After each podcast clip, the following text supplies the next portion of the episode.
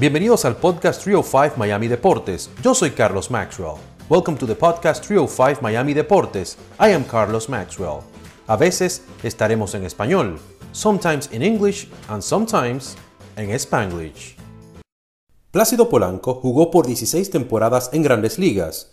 Lo hizo para los San Luis Cardinals, los Philadelphia Phillies, los Detroit Tigers y los Miami Marlins. Con el equipo del sur de Florida, jugó en el 2013. A sus marcas, por haber sido un gran jugador defensivo, se le suma el premio de más valioso de la serie de campeonato de la Liga Americana en el 2006, tres guantes de oro y un bate de plata. También fue seleccionado al Juego de Estrellas en par de ocasiones. En el 2019 recibió la más alta distinción deportiva en su natal República Dominicana. Fue exaltado al Pabellón de la Fama. Aquí nuestra conversación con Plácido Polanco. Plácido Polanco, bienvenido al podcast 305 Miami Deportes. Un placer tenerte por aquí, mi hermano. Muchas gracias, Carlos. El placer es mío, como siempre. Antes que todo, quiero felicitarte por eh, tu exaltación al, al, Pabellón de la Fama Dominicano el año pasado, una máxima distinción en nuestro país. Eh, ¿Cómo te sentiste a ser reconocido de esta manera, Plácido? Imagínate, súper especial, Carlos. Yo de verdad no me lo esperaba no estaba siguiendo mucho las votaciones ni nada, pero el, el, haber sido reconocido por todos los periodistas de mi país, eso significa mucho, porque tú sabes que siempre se ha dicho como que a mí no me ha reconocido mucho y eso, pero qué, me, qué mayor reconocimiento que ese. Y de verdad que me, me, hicieron sentir muy especial a mí, a mi familia, a mi padre, todo el mundo. Y cuando miro alrededor, la gente que está en, eh, el Salón de la Fama, yo digo, wow. Mucha gente que uno veía como chiquito, el Arito Pérez, que es mi amigo mío, eh, imagínate tú, eh, don, Juan Marichal, Mario Melvin o sea, toda esa gente que están son, eh, imagínate, ídolo, ídolo mío. Claro, claro. Plácido, ¿cómo comenzaste tú en el mundo del béisbol? ¿Qué te inspiró a jugar béisbol? ¿Y, y qué era lo que más te gustaba cuando comenzaste en el mundo del béisbol? Bueno, Carlos, yo desde pequeñito a mí me gustaba la pelota. Mi abuelo tenía un ventorrillo, el papá de mi mamá, y yo le cogía los limones para allá atrás tirándole, ya tú sabes. Y el tío mío jugaba también, el hermano de mi mamá jugaba en la, una doble A allá con las estrellas de Baez, jugaba, entonces, eh, pero mi papá, mi papá el que de pequeño, mi papá también era un pelotero frustrado, mi papá de un campo de Puerto Plata, donde no tuvo muchas facilidades para jugar, pero mi papá siempre quería que si él tenía un varón, un hijo, eh, darle la oportunidad que quizás no tuvo y, y de verdad así mismo fue mi papá hizo y mi mamá también, pero mi papá siempre era, imagínate, apoyándome en todo. Siempre a mí, gracias a Dios, nunca me faltó un guante. Hacía mucho sacrificio para que a mí no me faltara un, guante o unos zapatos para jugar pelota o un bate o algo. Y, y eso es, imagínate, siempre agradecido de, por eso. Claro que sí. Yo recuerdo que tú estabas en la Liga Manuel Mota. Eh, yo estaba en esa liga también, no estaba en el nivel tuyo. O sea, yo era un pitchercito ahí de, de quinta categoría. Tiré dos no hitters ahí en la, en la liga, pero eso es que ahí, eso nadie lo sabe. eh, pero háblame de esa experiencia de haber estado en la, Liga Manuel Mota y ahora me entero que un gran amigo, antes de nosotros entrar en el podcast, eh, también es tu gran amigo, mi amigo de infancia, José Antonio Mena. Háblame de esa experiencia en esa liga. Bueno, imagínate, la Liga Manuel Mota fue la liga que yo más maduré, porque yo jugué en la Liga Mercedes también, jugué en la Liga Javilla, jugué muchísima, muchísima liga, pero en la Manuel Mota fue donde como me acoplé y encontré gente como José Antonio Mena, Miki, eh, Edwin Arias, eh, Molleto, que son los hijos de Cheche Arias, en paz de cáncer, que era el masajista del Licey.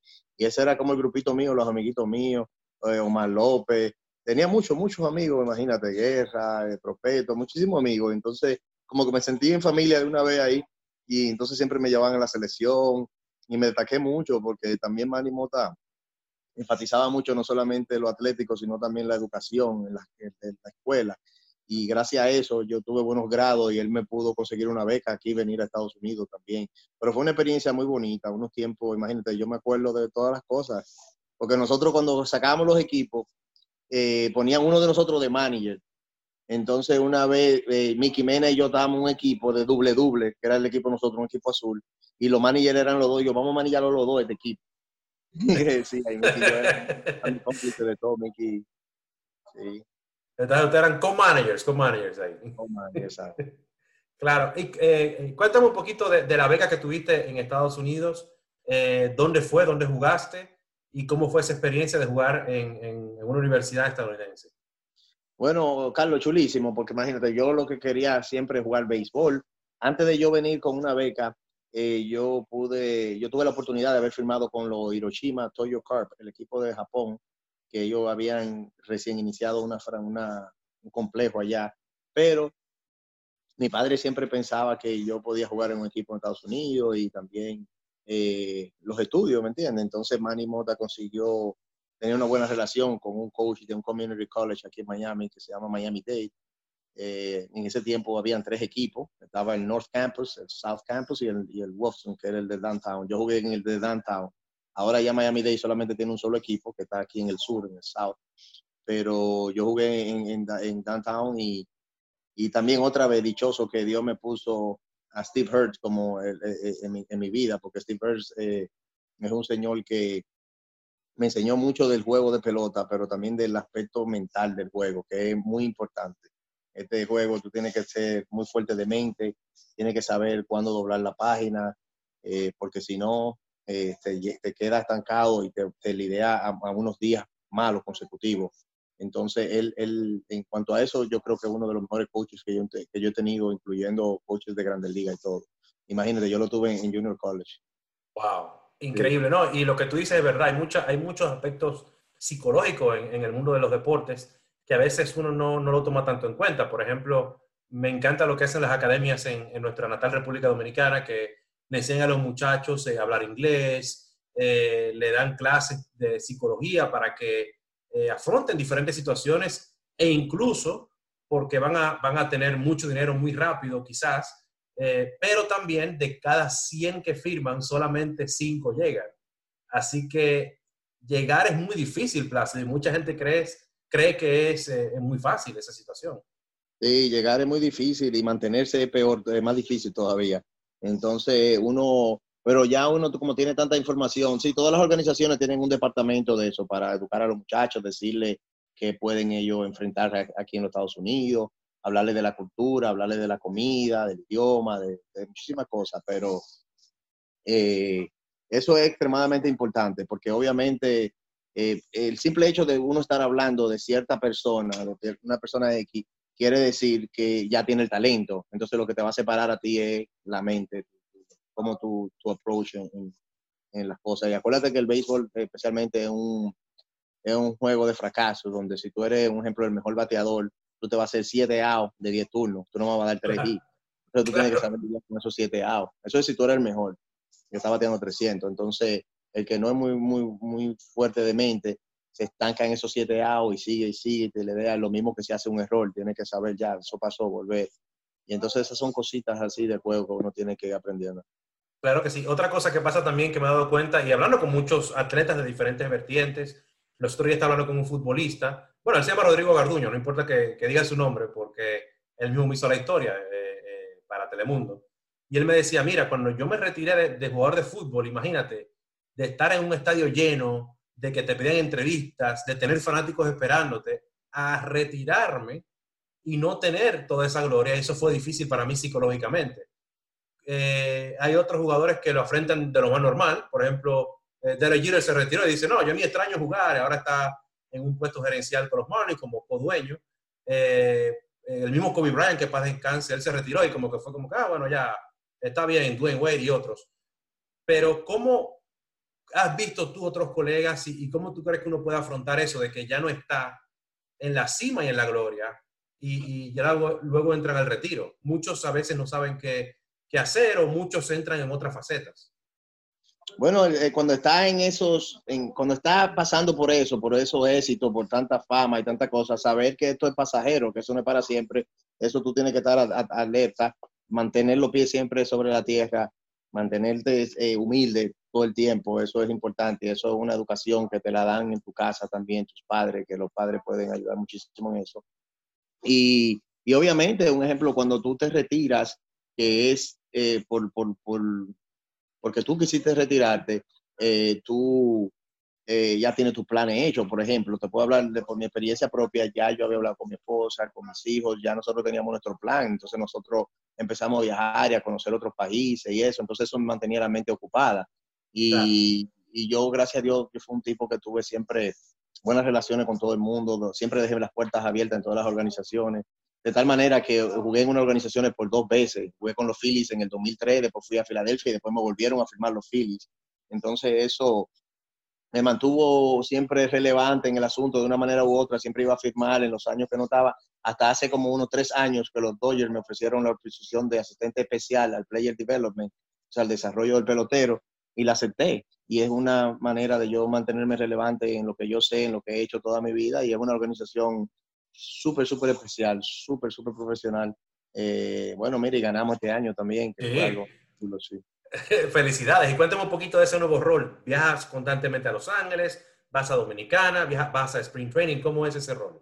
Bueno, soy asistente al desarrollo del pelotero. Nosotros tenemos equipo en Dominicana, en Campo La Palma, tenemos en Arizona, en Camelback Ranch, y entonces tenemos afiliados también en, en Utah, en Ogden, tenemos en Oklahoma, tenemos dos equipos, la AAA y la AA. Tulsa, Oklahoma, la AA y en Oklahoma City la AAA. Y en Grandes Ligas también el equipo, obviamente, el equipo grande. También tenemos en, en Great Lakes, que está en Michigan, tenemos también otra clase A. Entonces mi trabajo es viajar todo, todo, todo durante todo el año, durante la temporada, y voy una o dos veces al mes a diferentes afiliados y así mantengo, me mantengo todos los muchachos bajo, bajo la vista, o sea, lo, lo mantengo, eh, me mantengo chequeándolo siempre a ellos y a los coaches también. Claro, claro. Muy interesante labor, eh, Plácido. Algo importante es que en tu carrera con los equipos que jugaste, todos tenían sprint training en Florida, nunca en, Arizona. Yo viví en Arizona y recuerdo que era buenísimo eh, porque uno era todo más cerca. O sea, lo más lejos que quizás queda un estadio de otros 45 minutos. Pero aquí en Florida es larguísimo. Se puede estar en Jupiter, pero otro en Tampa, otro eh, estaba en antes en Orlando. Ya no hay en Orlando, pero en esa zona. Eh, esos sprint training, ¿era, ¿era difícil, Plácido, el hecho de tener que viajar tan lejos en ocasiones? Sí, pero cuando eso los primeros tres años, que tú, cuatro años, que tú tienes que ir a todos los viajes y a todos los días, aunque no te a veces yo hacía viajes y no jugaba, viajes de dos horas y no jugaba. Pero ya después que tú eres veterano, que ya tú estás en el equipo, ya los managers te cuidan, te jugaban dos juegos, ya tú no vas a jugar mañana, tú te quedas hoy. Y muchas veces te dan los viajes más cerquita y eso, los viajes siempre, los managers te cuidan cuando ya tú eres más veterano en eso. Pero pero eso, eso, esos viajes de sprint training, de verdad, de verdad, no son nada eh, comparado con los viajes de, de AA. Los viajes de AA, tú tienes que levantar de madrugada o irte después del juego en un autobús, en una guagua, 10 y 12 horas para otra ciudad. Con una tabla con un poquito de, de, colchón ahí para tú dormir ahí. Y eso es sacrificio que todo el que está ahí lo ha hecho, ¿tú me entiendes? Todo el que ha pasado por AA, por, por Arkansas, por por Luisiana, por todos esos sitios, por, por, por por Wichita, eh, San Antonio, que ahí es que está en el equipo AA, tiene que hacer todos esos viajes en, en Huawei, son 10, 12 horas, 15 horas, 7 horas, 8 horas, constantemente, cada 4 o 5 días. Y eso sí es difícil. Pero lo, yo lo que siempre pensaba es, bueno, aquí está todo el mundo, todo el mundo está cansado, ellos también tienen que hacer esos viajes también, entonces igual para todo el mundo. Y nadie, y nadie, y nadie, nadie, dijo que iba a ser fácil tampoco. Claro, o sea, que era igual equitativo para todo el mundo. Exactamente. Eh, Plácido, algo importante es que tú tienes unos récords ahí defensivos increíbles, eh, de más juegos sin errores, el mejor promedio eh, como segunda base, el mejor promedio como tercera base, eh, pero también en el bateo eres un bateador de contacto, casi no te ponchabas. ¿cómo, ¿Qué te gustaba más, la ofensiva o la defensiva? Y si te podría preguntar, ¿por qué eras tan bueno en la defensa, Plácido? Tú sabes qué fue, Carlos, que yo ah, yo firmé con los Cardenales de San Luis. Los Cardenales eran una organización, o es una organización que enfatiza mucho los fundamentos del juego. Y yo a muy temprana edad aprendí a, a mirar el juego de esta manera. Defensa, eh, base running, corrido de base y luego bateo. Porque tú puedes ser el mejor equipo en, en, ofensiva, pero la realidad es que tú no vas a batear todos los días. Pero tú, defensa, sí puedes estar ahí todos los días. Y jugando buena defensa y corriendo la base bien, o sea, cada vez que tú te envases, no hacer errores mentales o sea, con esas dos cosas, sin batear, tú puedes ganar muchos juegos, ¿me entiendes? Entonces, como yo no era un pelotero que firmé que iba a ser un pelotero ofensivo, no firmé como un pelotero ofensivo, sino como un defensa, siempre enfaticé mi defensa, pero sí me convertí en un buen bateador, trabajando siempre, trabajando, bateando la pelota para el otro lado, tratando de aprender todos los días. Pero eso de la defensa es primordial, porque muchas veces no, no, se, no se le da mucho crédito pero el manager y los jugadores que están en la pelota, la gente que sabe de eso, sabe lo importante que ¿verdad? es la defensa y por eso yo siempre eh, enfaticé y enfatizo y siempre enfatizaré la defensa porque es que no hay de otra. Tú no vas a batear todos los días. Más buen bateador que tú seas, tú no vas a batear todos los días. Eso es correcto. Y Plácido, tú fuiste cambiado un par de veces en tu carrera, eh, de San Luis a Filadelfia, de Filadelfia a Detroit. ¿Cómo es ese proceso? ¿Es algo que, que más o menos, en, tu caso, fuiste como que sabía que podría pasar?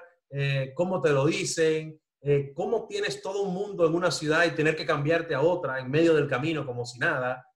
¿Cómo es esa experiencia cuando te dicen, mira, te vamos a cambiar de aquí?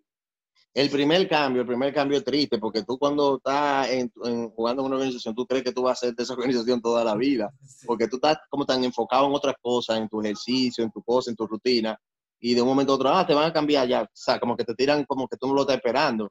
Pero en el caso mío, en ese primer cambio, fue como para mediados, en los días que se hacen los cambios, para la fecha límite, y la rusa me jaló y me lo dijo, Poli, mira, está pasando esto, como me preparó, ¿me entiendes? Por eso yo siempre he tenido un respeto a Tony la rusa, porque siempre fue muy abierto conmigo, me dio mucha confianza. Y ya yo como que me esperaba ese cambio. Entonces, cuando llegué a Filadelfia, el trato que me dio Bobby Abreu, Ricky Ledé, La Riboa, eso fue un trato súper especial y me sentí súper cómodo rápido al instante. Entonces, el segundo cambio de Filadelfia a, a, a Detroit, ya ese cambio, eh, yo tenía que aprobarlo porque tenía una cláusula en el contrato y se aprobó el cambio porque eh, también hablé con Dave Drombowski, que era el, el gerente de, de, los, de, los, Tigers en ese tiempo, y él me dijo, no, Plácido, tú vas a ser segunda base y segundo bate de este equipo, para eso que tú vienes para acá. Y claro. ya de que no me dio la palabra, así mismo fue. Y fui para allá contento también. Claro que sí. Después ya volviste a Filadelfia otra vez, eh, y ya luego viniste aquí con los Marlins, y eres un residente aquí de Miami. Eh, ¿Cómo te sientes en el sur de Florida y qué significa el sur de Florida para ti, ya que vives por acá? No, imagínate, Miami, yo estudié en la universidad aquí, tengo muchos amigos dominicanos aquí también. Eh, si voy a Dominicana en una hora y media, hora y cuarenta, ya estoy en la tierra, ¿me entiendes? Claro. En, mucho la, la, universidad. Aquí en Miami me han tratado bien mucha gente, de verdad, mucha gente, muchos cubanos, mucho. Tengo muchas relaciones. He vivido más, más tiempo aquí que lo que he pasado en cualquier otro sitio de, de mi vida. Entonces, me siento, ¿cómo se dice? Mayamense. Claro, claro, mi amigo, así mismo. Así mismo. Y está en el podcast correcto, porque tú Trio 5 Miami Deportes. Me y conozco todos los rincones de aquí, toda la cosa de Miami. Soy, y me gusta mucho, me gusta, me encanta el clima mucho. El claro. clima a mí me gusta, porque yo soy un tipo como del calor y eso. ¿Tú entiendes? Entonces, en diciembre hace su brisita como para balancear y eso. Dura un día o dos días, como hoy que está frío. Sí, sí, sí, sí. No, es que a mí me pasa igual que tú. O sea, uno caribeño, criado allá en Santo Domingo. Yo, mira, yo jugaba Betilla todos los días en ese solazo, en el sol de, la, de las 2 de la tarde, de Vitilla sí. o la plaquita. Entonces, después de que ya pasa frío, eso no es de uno. Eh, eh, yo, yo, no puedo estar en un lugar con frío tampoco, Plácido. Yo te entiendo, yo te entiendo. Ese Filadelfia y ese New Jersey, ese Nueva York ahora está, está un poquito... Sí, hace mucho frío ahora mismo allá, sí, claro. Eh, Plácido, háblame de, de, algunos recuerdos que tengas en Dominicana. También te gusta el baloncesto. Un día me diste una paliza en un reportaje que hicimos para Telemundo, uno baloncesto. Yo pensaba que tú habías olvidado eso. Yo pensaba que olvidado eso. ¿Cómo? Yo pensaba que tú habías olvidado eso. No, no, no, no, no se me olvida, no se me olvida. Fue una, fue una paliza, una paliza. Me fuiste como Michael Jordan, estaba calladito ahí. Me dijiste, no, que estoy como medio frío. Viniste, pa, pa, pa, pa, pa, pa, pa 21 puntos en dos segundos. Eh, háblame de, de, la experiencia cuando fuiste creciendo, aparte de, de béisbol, eh, tu amor también por el baloncesto y por jugar baloncesto. Bueno, mira, yo me crié en la frontera de San Carlos y San Lázaro, en una calle que era la, la Avenida Mella. Sí. Por ahí, entonces, yo, imagínate, me movía para acá basquetbol, me movía para acá basquetbol, y yo era basquetbol por todos lados, y me gustaba jugar mucho basquetbol, pero mi papá quería que yo siga con mi pelota, pero yo me escapaba, y yo decía de que no, basquetbol para hacer ejercicio y para crecer. A ver, basquetbol hace crecer a uno, decía yo, y brincaba mucho. Entonces me quedé con mi pasión de basquetbol, iba al Eugenio María de Otto, digo, Eugenio María de Otto no, al, al Virgilio Travieso Soto, allá al, al era, ya aunque yo iba al Eugenio María de Otto, veía Veneno también los domingos, pero yo también ¿En serio? iba. La lucha libre. Oh, yo no me perdía Veneno. Entonces, pero yo iba por dos cosas, por ya Veneno y por los chimichurri de afuera que vendían ahí frente al obelisco. Y, pero, y Relámpago Hernández, Relámpago Hernández también. Relámpago Hernández también, sí, pero yo le tenía miedo a Relámpago Hernández. pero entonces, eh, yo iba mucho a ver mi basquetbol, mi, basquetbol, mi basquetbol, muchachos, San Lázaro, Tepo Tapia, Maita Mercedes, a Hugo, toda esa gente, eso era, imagínate, mi, mi, pasión también, pero me gustaba también la pelota muchísimo y obviamente tenía más oportunidades en la pelota. Claro. Entonces me fui por ahí. Claro que sí. Pero, cuando niño ahí en el barrio, como te digo, nosotros los domingos nos, reuníamos seis, empezábamos en la calle y jugábamos pelota de goma con, con el puño, jugábamos vitilla, jugábamos basquetbol de cualquier casa, de cualquier pared, pegábamos un aro y ya estábamos en la calle jugando un 2 para 2. O si no cogíamos o si no cogíamos el vuelo, el vuelo de, de, la, de la, un vuelito, el vuelo de algún, de, algún local comercial o algo, y ya si tú lo metías arriba, pan, eso era un, tenía que dar arriba en el, en el, vuelo, en el vuelo, en el cemento, y ya eso era un aro, o sea, la cuestión era estar en la calle brincando y haciendo, ejercitándose y eso.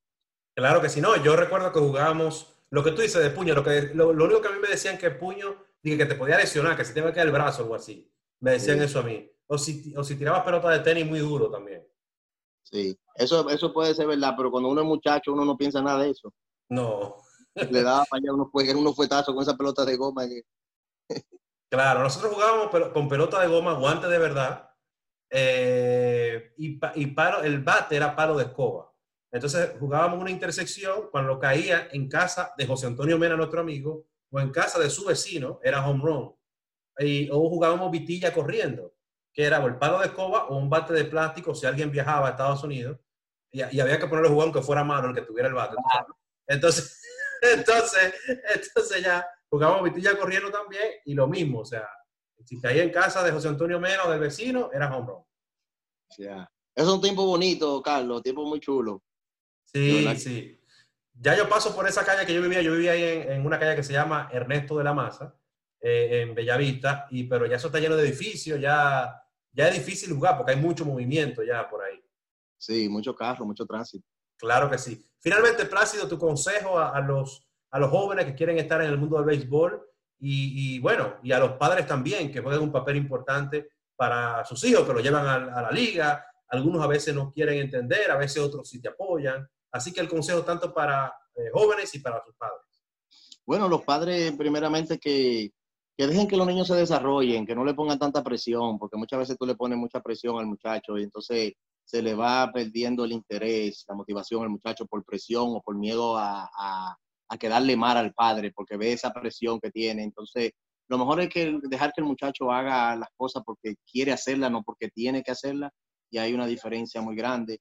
Que nunca dejen que nadie le diga que no puede hacerlo, porque, por ejemplo, yo tuve gente que decía, no, él no va a hacer esto, no va a hacer lo otro. Entonces, yo lo cogía como crítica constructiva y quería como probarle a esa persona que de verdad yo quería. Porque hay algo que una persona tiene siempre, que es el corazón, que por mejor caos que tú, que tú seas, tú no lo vas a poder medir. ¿Entiendes? Entonces, claro. por tu sueño, dale para allá y trabaja duro para que si en un futuro, ni Dios lo quiera, tú no llegas o algo, no quedes frustrado. Tú sabes que diste todo, todo lo que, todo de tu parte, pusiste todo de tu parte para, para lograr tu sueño, ¿me entiendes? y, nada es fácil, o sea, todo lo que cuesta se agradece más cuando, cuando, lo, cuando lo tienes, lo, lo, valoras más cuando, cuando lo logras. Entonces, eh, que luchen por su sueño, ese es el consejo más grande que yo le puedo dar. Que trabajen duro, mucha disciplina en todo. La palabra disciplina abarca muchas cosas, eh, comunicación, eh, eh ¿cómo se dice? Consistencia con, con, tu trabajo, con tu disciplina, con tu ética de trabajo, con, con todas con buenas intenciones. O sea, todo, todo, toda esa, toda esa, esta palabra, la marca la palabra disciplina y entonces, obviamente, trabajar duro, trabajar fuerte, muchas repeticiones, repeticiones buenas, no repeticiones por hacerlas, sino repeticiones. Llega un punto ya que tú estás haciendo y lo que estás creando es malos hábitos. Entonces llega un punto que tú tienes que saber, como ejemplo, cuántos roletas, con cuántos roletas que yo coja, ya es suficiente para haber hecho un trabajo bueno sin empezar a crear malos hábitos porque estoy cansado. Entonces ese número ya a temprana edad uno empieza a buscar la rutina, es lo que le trabaja, ¿me entiendes? Y eso son cositas que así puedo darte muchísimos consejos, pero si tengo que decirte mucho es disciplina y darle para allá con todo. Claro que sí. Muchísimas gracias, Plácido, por tu tiempo y que la próxima vez sea una entrevista en persona. Yo te reto ahora también a una revancha de baloncesto. Voy a practicar. Vamos a hacerlo, Carlos. Siempre es un gusto hablar contigo. Cuídate mucho y te felicito. Claro, un abrazo. Cuídate mucho. Okay. Muchas gracias por haber escuchado este episodio de Trio 5 Miami Deportes. Until next time.